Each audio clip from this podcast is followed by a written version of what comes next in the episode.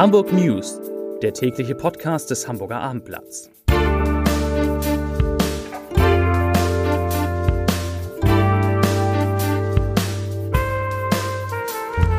Moin, mein Name ist Lars Heider und heute geht es um die Krise am Hamburger Wohnungsmarkt und was man dagegen machen kann. Weitere Themen.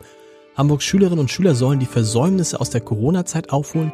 In Eimsbüttel hat ein Mann Kinder belästigt und der Hafengeburtstag beginnt. Dazu gleich mehr. Zunächst aber wie immer die Top 3, die drei meistgelesenen Themen und Texte auf abendblatt.de. Auf Platz 3 Miniaturwunderland Gründer erfüllt sich langjährigen Traum. Auf Platz 2 Fahranhänger, Fahranfänger, Fahranhänger ist auch lustig. Fahranfänger kracht mit Maserati in Wand von Einkaufszentrum und auf Platz 1, da geht es auch nochmal um einen Traum, denn den verwirklichen sich zwei Frauen am Meer mit eigenen Geschäften. Das waren, das sind die Top 3 auf abendblatt.de.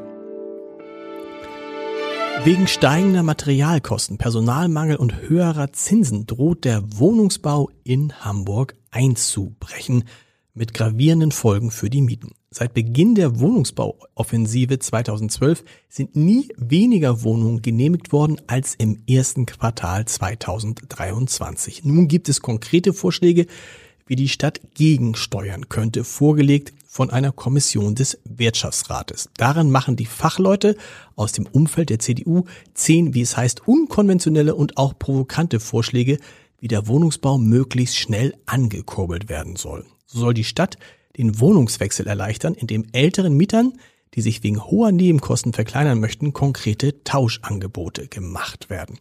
Zudem soll die Stadt den Bau von Einliegerwohnungen in Einfamilienhäusern oder große Wohnungen finanziell und organisatorisch fördern. Auch Minihäuser, sogenannte Tiny Houses, sollen helfen. Die ganze Ideenliste lesen Sie natürlich auf abendblatt.de.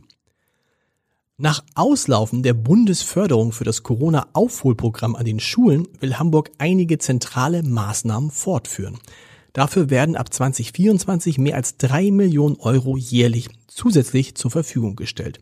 Im Fokus stehe dabei die Förderung von Schulen mit besonders vielen Schülern aus sozialen Problemlagen. Das sagte Schulsenator Thies Rabe. Sieben besonders betroffene Schulen sollen weiterhin zusätzliche Mittel erhalten. Weitere zentrale Fördermaßnahmen seien die Hamburger Lernferien und das Mentorenprogramm Anschluss für Viertklässler. Im Rahmen des Aktionsprogramms Aufholen nach Corona hat Hamburg über zweieinhalb Jahre 32 Millionen Euro vom Bund erhalten um Lernrückständen und psychosozialen Belastungen bei Schülern entgegenzuwirken. Im gleichen Zeitraum hat die Stadt 170 Millionen Euro aus Landesmitteln für die Förderprogramme zur Verfügung gestellt. Das ist eine ganz schön hohe Zahl. Über mehrere Wochen hat ein 41 Jahre alter Mann im Bereich Eimsbüttel Schulen aufgesucht, Kinder angesprochen und belästigt. Viele der Taten seien zwar unangemessen, aber nicht strafbar gewesen, das teilte die Polizei mit. Doch jetzt sitzt der Mann hinter Gittern, nachdem eine Richterin Haftbefehl gegen ihn wegen versuchten sexuellen Missbrauchs von Kindern erließ. Der Mann sprach zunächst ein acht Jahre altes Mädchen an in dieser Woche, das am Pinneberger Weg auf einer Parkbank saß und belästigte es nach Angaben der Polizei in sexualisierter Weise. Das verschreckte Kind lief darauf hinweg. Wenig später machte sich der 41-Jährige in einem Biomarkt an der Fruchtallee an einen kleinen Jungen heran. Zum Glück ist er jetzt in Gefängnis. Die wunderbare Welt des Wunderlandes wächst weiter. Erst im vergangenen Jahr wurde die Modelleisenbahnanlage in der Hamburger Speicherstadt zur beliebtesten Sehenswürdigkeit Deutschlands gewählt. Jetzt hat sie sich vergrößert. Nach vier Jahren Arbeit ist der lang ersehnte Patagonien-Abschnitt eröffnet worden und ergänzt künftig das benachbarte Rio de Janeiro in der Südamerika-Welt. Den Braunbrüdern, das sind die Gründer, war die Freude bei der Eröffnung anzumerken. Wunderland-Gründer Friedrich Braun sagte, ich zitiere, ich persönlich hatte das große Glück, schon vor fast 20 Jahren Patagonien zu bereisen. Diese atemberaubende und wunderschöne Natur ist mir nie wieder aus dem Kopf gegangen.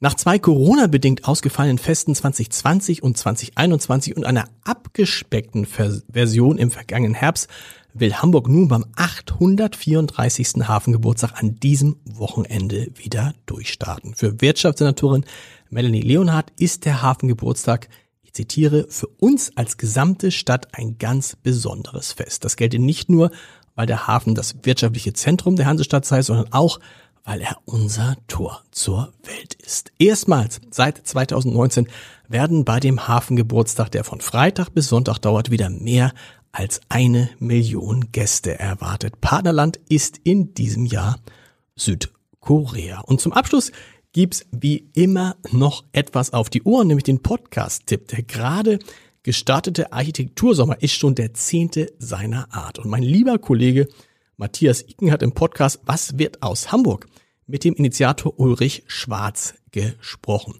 Und wir hören uns morgen wieder mit den Hamburg News um 17 Uhr. Bis dahin. Tschüss.